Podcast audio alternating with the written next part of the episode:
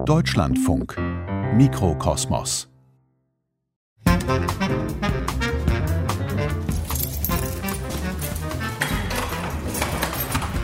Augsburg.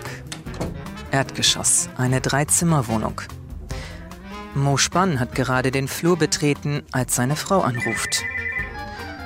Hallo Schatz, wir sind gerade angekommen, gerade bei der Tür rein. Mhm. Während er telefoniert, schaue ich mich um. Da sind sie. Seine Musikinstrumente aus Müll. Sie tummeln sich als Schmuck an der Wand, als Trophäe im Regal, als Skulpturen auf dem Fußboden. Meine Augen wandern im Zickzack durch den Raum. Dort sind PET-Flaschen verbaut. Hier eine Blechdose. Da hinten ein Tennisschläger. Geometrische Formen, klare Linien. Ganz klar die Sprache der Bauhausarchitektur. Die Farben erinnern an die 50er Jahre. Ich starre auf eine Plastikschüssel und bin schockverliebt. Es ist eine Salatschüssel-Ukulele. Musikalische Sammlungen im Reich der Jukeboxen, Tubas und Müllinstrumente. Von und mit Nina Prasse.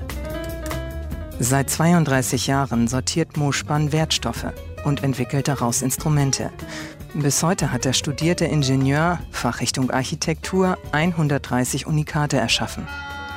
Das Besondere an der Sammlung, alle Instrumente sind selbst gebaut.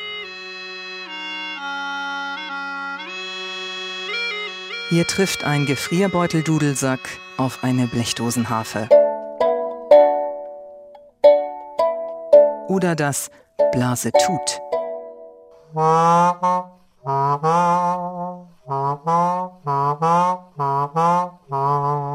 Weil es Blasen tut. Das ist eine in der Mitte zersägte Prilflasche, die wie ein Mix aus Klarinette und Posaune funktioniert.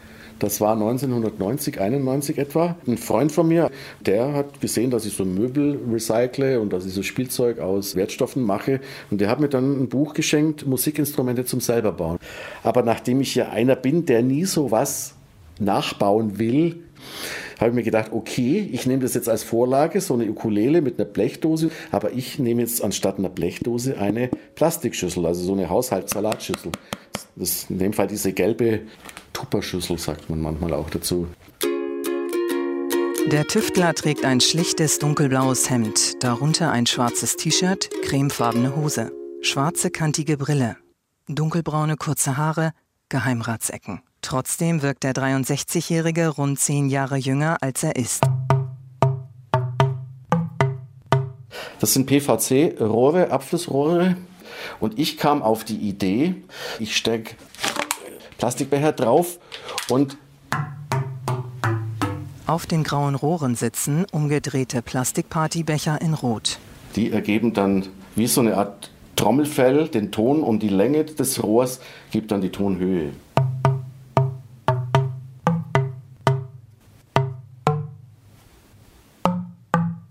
Statt mit einem Xylophonschlägel klopft Mo Spann mit seinen Fingern auf die Böden der Plastikbecher.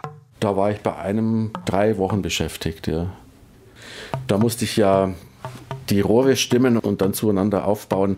Da habe ich, glaube ich, pro Ton einen Tag gebraucht. Haben Sie das absolute Gehör? Nein, habe ich nicht. Ich habe ein Stimmgerät.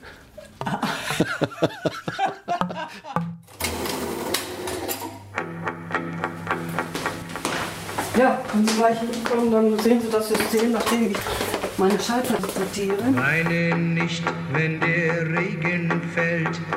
Das heißt, Sie sind hier die Herren über das, über das Chaos hier, ja. Es gibt einen, der zu dir hält. Dam, dam. Recklinghausen. Im Kellergeschoss eines Zweifamilienhauses. Ein ganzer Raum voll mit Vinyl. Ich schätze, dass es so zwischen 20.000 und 30.000 Scheiben sind. Ich habe sie nicht gezählt. Nee. Sie sammeln ausschließlich die 45er? Ja. Warum? Die klassische Single ist das Futter für die Musikbox. Das ist das, wonach die Musikbox schreit. Das habe ich, das sammle ich, das beschäftigt uns. Im Ausstellungskeller im Raum nebenan stehen sie, die Musikboxen. Aber nur ausgewählte Modelle. Die auf ihre Restaurierung warten oder gerade zerlegt werden. Denn schräg gegenüber liegt die Werkstatt. Außerdem stehen hier Exemplare, die Petra Reuter optisch nicht gefallen, aber zu einer ernstzunehmenden Musikbox-Sammlung einfach dazugehören. So wie die Wurlitzer 2000. Das Modell ist seit 20 Jahren in ihrem Besitz, aber hat es nur auf die Kellerebene geschafft. Es ist noch keine einzige Schraube an ihr bewegt worden. Haben Sie denn hier auch Ihre Weihnachtsgeschenke versteckt? Nein, es gibt hier keine Weihnachtsgeschenke. Wir schenken uns doch das ganze Jahr über. Geld, was übrig bleibt, wird in Boxen angelegt. Wir haben dann Weihnachten, wenn eine Box gekauft wird. Angefangen hat alles vor über 40 Jahren. Gemeinsam mit Ehemann Jupp Willi suchte Petra nach einem Hobby für die frisch gegründete Familie.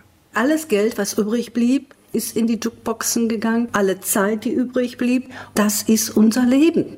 Heute ist das Rentnerpärchen gemeinsam mit Sohn Paul ein eingeschworenes Team für das Recherchieren, Besorgen und Restaurieren seltener Musikboxen weltweit. Sie machen alles selbst. Es ist in Nummer 6. Um beispielsweise ein Chromgitter von Rost zu befreien, arbeitet Petra Reuter mit Zahnbürsten wochenlang. Ich komme so nicht weiter. Ich lebe hier im Chaos. Aber sonst geht's mir gut. Ich muss mal ganz kurz Ihren Mann bitten, die Musik auszumachen. Ist das noch dieselbe Straße, die ich schon seit vielen Jahren gehe? Erdgeschoss, weiße ineinander übergehende Räume, Galeriecharakter. Sie sehen hinter der Garage ein Haus mit dem braunen Schindeln und Sie sehen da Fenster. Und das ist mein Kinderzimmer gewesen damals. Also wir sind Nachbarskinder. Und Das heißt aber noch nicht, dass man sich unbedingt liebt, sondern man schätzt sich und irgendwann, boing, ist der Pfeil geschossen und Amo hat einen erwischt. Und ja, dann ist ja bekanntlich alles zu spät.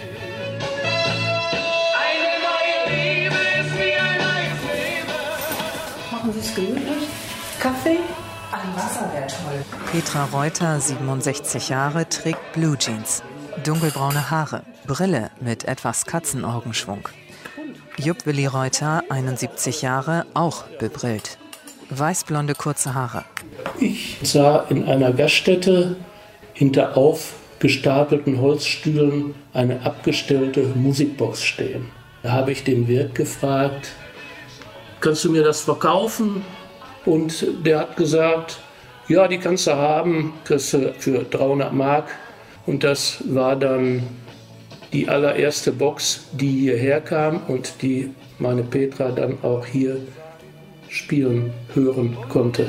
Gekauft 1973 spielte das Gerät die Single von Jürgen Markus Eine neue Liebe ist wie ein neues Leben. Und es war um die zwei geschehen. Trotzdem blieb die Jukebox ein Tonomat nicht lang. Reuters verkauften das in Deutschland hergestellte Modell. Denn sie ziehen amerikanische Boxen vor.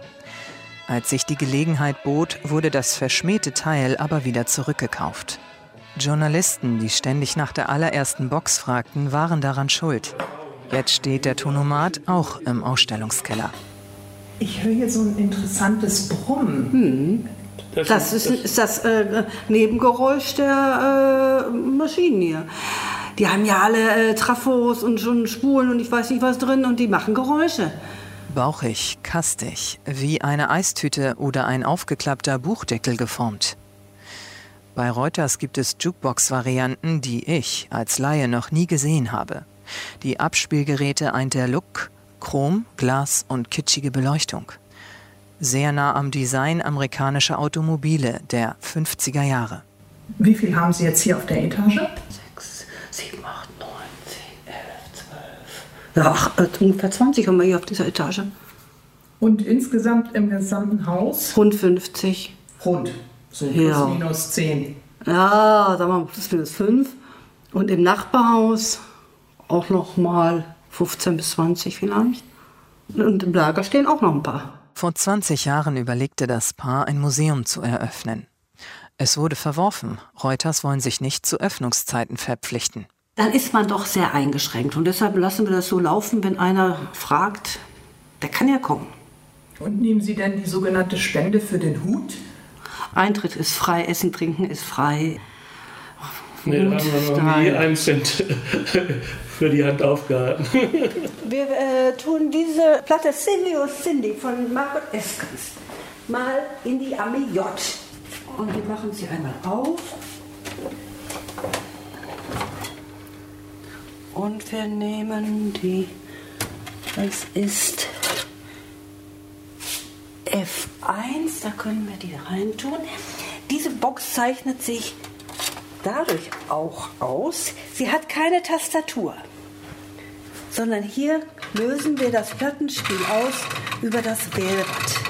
Wir sind beim F angelangt, dann holen wir uns im zweiten Gang die 1 und drücken und jetzt geht's los. Der Münzeinwurf funktioniert zwar, aber die Box spielt auch ohne Geld. Wir sind hier schließlich bei Reuters. Und nicht in einem amerikanischen Diner. Cindy, oh Cindy, dein Herz muss traurig sein. Der Mann, den du geliebt, ließ Petra steht vor einer Chantal, einer englischen Box, die einem riesengroßen Astronautenhelm ähnelt, der auf einer Eistüte sitzt. Er küsste dich so scheu und zart und sprach vom großen Glück. Hier unsere Chantal, die den Mädchennamen trägt. Und deshalb haben wir gesagt, die 100 Schallplatten, die da reinpassen, die müssen alle einen Namen beinhalten. Reuters bestücken ihre Boxen gezielt. Also Michelle von den Beatles, Monika von Peter Orloff. Die Conti 2 ist bestückt mit äh, Schallplatten, die einen Ort oder einen Fluss oder so etwas beschreiben. Du sahst ihn nachts im Traum vor dir und gabst ihm deine Hand. Ist das nicht ein bisschen spleen? Natürlich ist das billig, aber das ist ja unser Spiel. Es muss uns ja Spaß machen. Man kann ja auch nicht alles, alle Boxen gleich bestücken. Ja, das ist ja auch Quatsch. Aus all den Träumen nicht wahr. Irgendwo in Nordrhein-Westfalen. So, dann herzlich willkommen. In einem Einfamilienhaus. Daniel Ridder und ich stehen im Flur.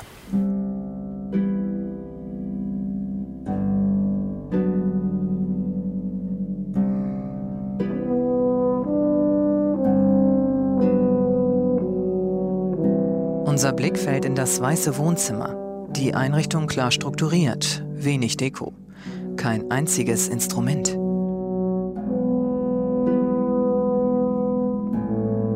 Aber auch Daniel Ridder ist musikalischer Sammler.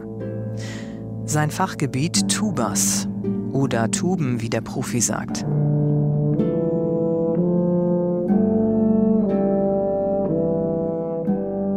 Ich bin mal in die Türkei gereist tatsächlich. Bin morgens losgeflogen, habe dann da einen Verkäufer besucht, ein älterer Herr aus äh, Norwegen. Und das war eigentlich eine Übertuba, die er in seinem Ferienhäuschen in der Türkei stehen hatte. Wir haben was essen, habe die Tuba ausprobiert und bin dann abends mit dem Ding wieder nach Hause geflogen. Also quasi ein Tagestrip.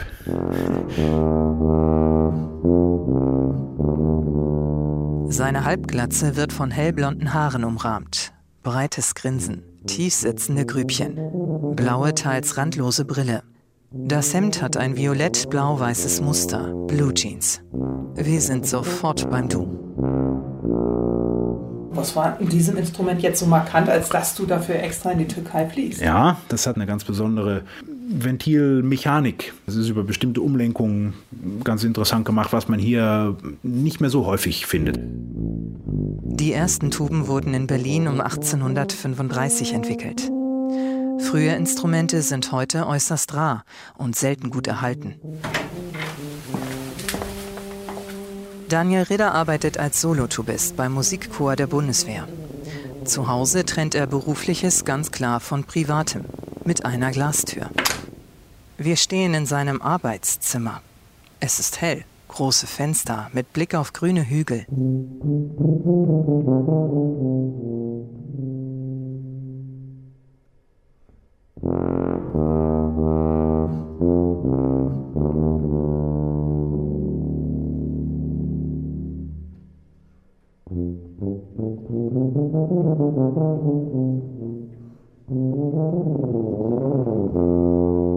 Notenständer und Studiomikrofon markieren das Zentrum den Sitzplatz zum Üben.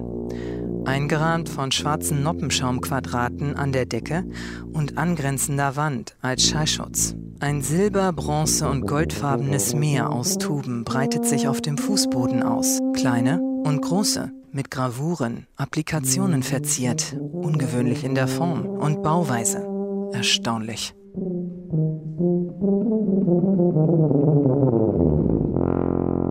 Für mich war eine Tuba bisher goldfarben und wie eine zu groß geratene Schnecke geformt, deren Kopf ein überdimensionaler Schalltrichter ist.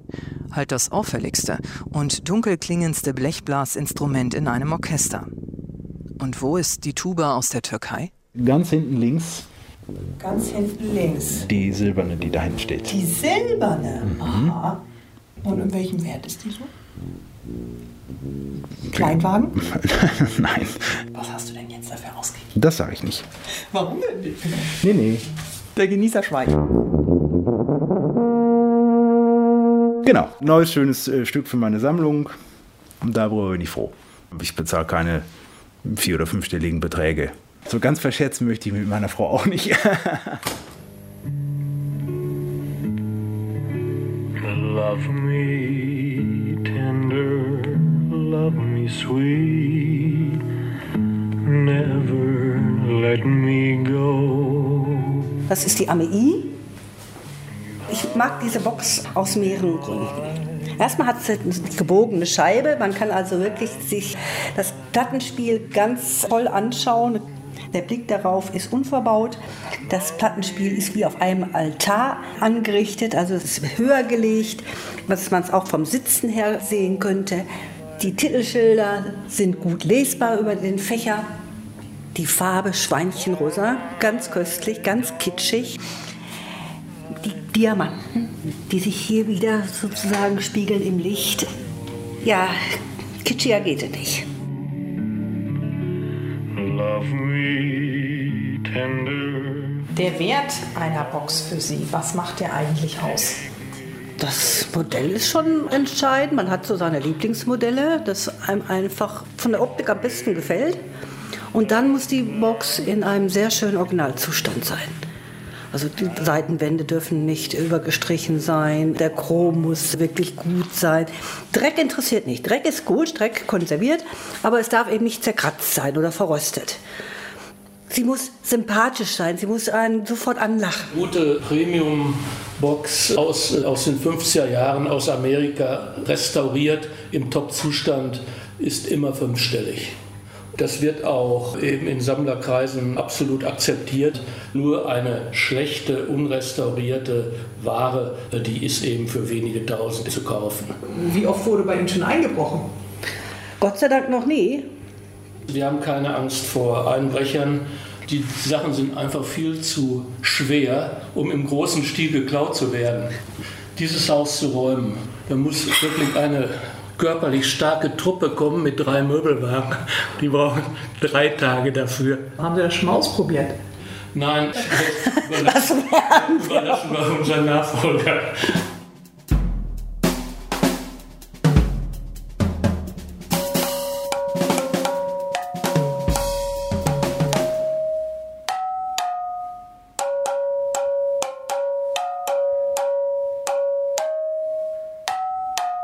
Das ist eine Idee, die habe ich aus dem Internet. Und zwar PET-Flaschen, also Plastikflaschen mit Druckluft auffüllen. Und die Druckluft, also der Luftdruck, gibt die Tonhöhe wieder. Und das ist, fasziniert mich sehr.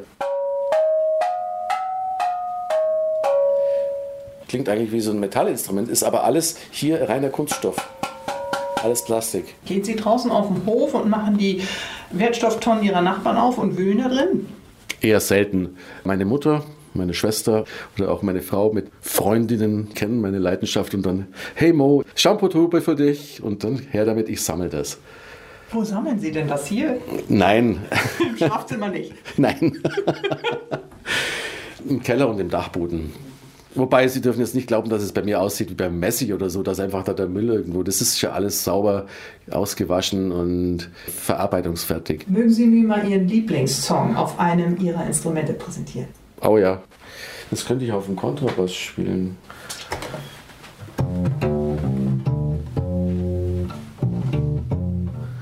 Sing, Nachtigall, sing ein Lied aus alten Zeiten.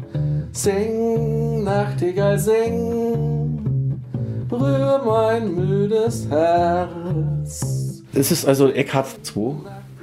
Weil Eckhart heißt er deswegen, weil er eckig ist und hart ausschaut. Den Originalen, den ersten, den ich mit eigenen Händen gebaut habe, der ist momentan im Proberaum. Ich verwende äußerst selten irgendwelche Maschinen beim Bau von meinen Musikinstrumenten. Also ist alles mit der Hand, sogar Bohrungen. Ich lasse mir auch Zeit dazu. Also das, den Luxus gönne ich mir. Die Seiten bestehen aus was? Das sind echte Kontrabassseiten. In den habe ich natürlich Geld investiert, weil den ließ sich ja bauen. Eckart II baute ein professioneller Instrumentenbauer originalgetreu nach. Warum eigentlich? Ich wollte mal was haben, das ausschaut, als wäre es aus dem Musikgeschäft. Wobei der andere, den ich mit Hand gemacht habe, auch nicht schlecht ausschaut. Da habe ich überwiegend Holz aus alten Möbeln und aus Bettgestellen verwendet. Eckart 1 ist Vollrecycling. Da sind sogar die Schrauben irgendwo rausgeschraubt und da wieder reingeschraubt. Sind Ihnen schon mal Menschen begegnet, die Ihnen einen gewissen Spleen nachgesagt haben? Ja, aber nicht negativ spleenig oder Mensch, das, sagt man halt ja du, das ist halt dem sein Ding. Also der Professor Sperrmüller präsentiert seine ausgefallenen Recycling-Musikinstrumente. Das ist ja ein halbstündiges Kabarettstück. Und da bin ich ja diese Kunstfigur und natürlich auch überzeichnet. Dieses Dozentenhafte. Das ist auch, ich wage es zu sagen, eine Erfindung von mir. Mo Spann ist als freiberuflicher Musiker und Dozent tätig. Als Instrumentenbauer und als Kabarettist unter dem Namen Professor Sperrmüller präsentiert er seine Instrumente auf der Bühne.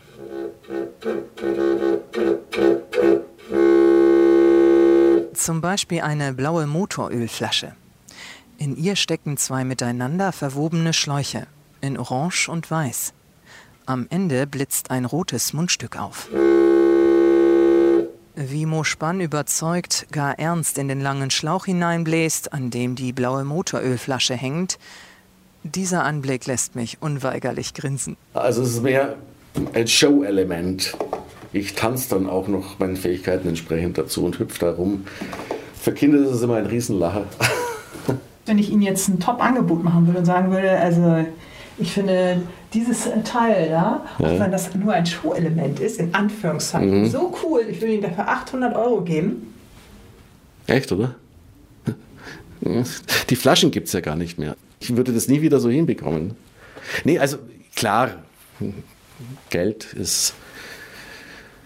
Nee, einen anderen Vorschlag würde ich machen. Ich baue Ihnen so eines. Das ist mein Original, das behalte ich. Dann kann ich leichter loslassen.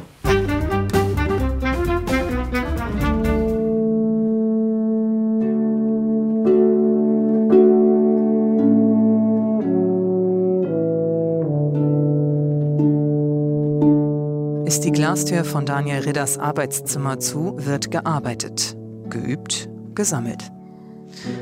Oft sind an den Tuben, die er in seine Sammlung aufnimmt, Ventile kaputt oder fehlen komplett.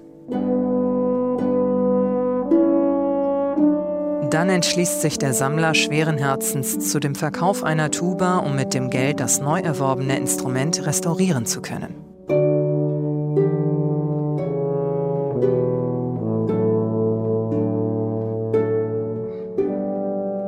Platzmangel vor lauter Tuben herrscht in seinem Arbeitszimmer also nicht. Mal kommt eine, mal geht eine. Ja, ich habe jetzt leider keine Tuba zu Hause, die Elvis schon mal in der Hand hatte.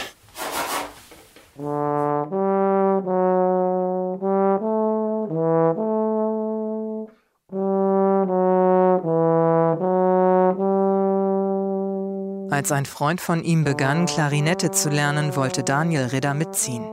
Er wählte Posaune. Damals war er noch ein Teenager. Die Begeisterung für den tiefen Ton führte ihn zu einem Studium der Bassposaune. Aber die war ihm immer noch nicht tief genug. Er kaufte sich eine Tuba, übte sechs Wochen und wiederholte die Aufnahmeprüfung. Erfolgreich. Vor rund zehn Jahren begann dann seine Sammelleidenschaft. Eine silberne, abgegriffene Boland und Fuchs von 1880 infizierte ihn. Die erste Tuba seiner fast 50 Stück umfassenden Sammlung.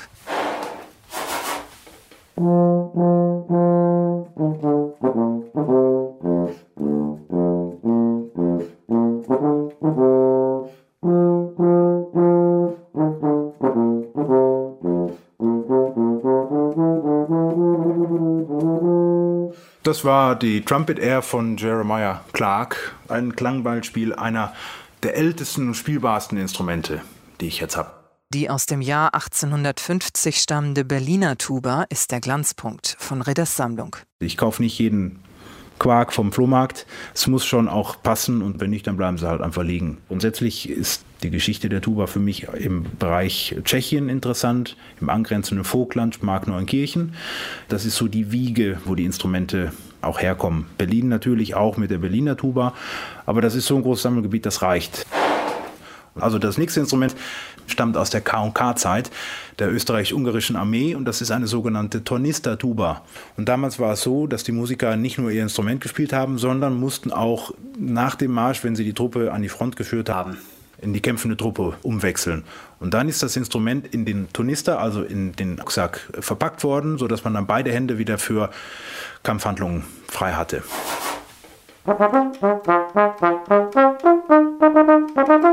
Als Daniel Ridder die größte Tuba seiner Sammlung schultert, ist der Oberkörper des 1,92 Meter großen Mannes verdeckt. Und sogar sein Kopf ist verschwunden. Ich habe sie nicht gemessen, aber die wird bestimmt so 1,20 Meter hoch sein. Also das ist eine richtige große Kaisertuba. Daniel Ridders Kaisertuba wurde zwischen 1880 und 1890 gebaut. Dieser Begriff Kaisertuba kommt auch aus dem Böhmischen. Der Herr Cerveny hat diese Kaisertuba, die erste Kontrabasstuba, die ja 1845 gebaut wurde, erfunden. Und damals war es üblich, dass man den hohen Herrschaften gewisse Instrumente, die handwerklich gemacht wurden, auch einfach geschenkt hat. Womöglich nach dem Claim Big Present, Big Sales. Wie schwer ist das Instrument jetzt? Die habe ich noch nicht gewogen, aber die wird bestimmt 13, 14, 15 Kilo haben. Der Profitubist spielte im Musikchor der Bundeswehr den Solopart. Auf allen Bühnen der Welt. Analog, digital. Seine Sammlung stellte auf YouTube, Facebook und Instagram aus. Dort erzählt er von der Historie, erklärt die Ventilmechanik und spielt auf den einzelnen Tuben vor. Irgendwann soll auch eine analoge Ausstellung folgen.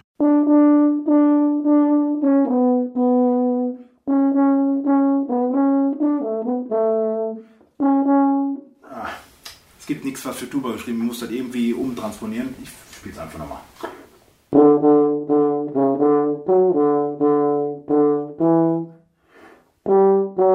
So richtig aus der Bahn wirft mich eigentlich so schnell nichts. Ja, meine Frau hat es geschafft natürlich, sonst hätte ich sie nicht geheiratet. Stellen Sie sich jetzt mal folgende Situation vor. Hier würde es brennen. Was Oh würden Gott. Sie als erstes retten? Mich selber. ich habe mir schon mal Gedanken darüber gemacht und es ist ja so, ich, ich würde ja die Instrumente wieder nachbauen können. Also ich habe ja die Konstruktionen und die Formen habe ich ja im Kopf. Ganz ehrlich, ich hoffe, die Recycling-Instrumente hören nicht zu. Ich würde meinen Kontrabass mitnehmen, weil den brauche ich ja wieder für Live-Auftritte, um Geld zu verdienen. Und Frau Reuter? Mein Mann. Ich würde niemals versuchen, eine Jukebox zu retten. Schwer, unhandlich, wie soll ich das machen? Was würdest du denn als erstes retten wollen? Meine Familie ist doch klar. Musikalische Sammlung im Reich der Jukeboxen, Tubas und Müllinstrumente. Von und mit Nina Prasse. Was würden Sie denn gerne nochmal machen in Ihrem Leben? Ach, eigentlich reicht's. Ton und Technik Christoph Rieseberg. Regie Rolf Meyer. Redaktion Anna Seibt.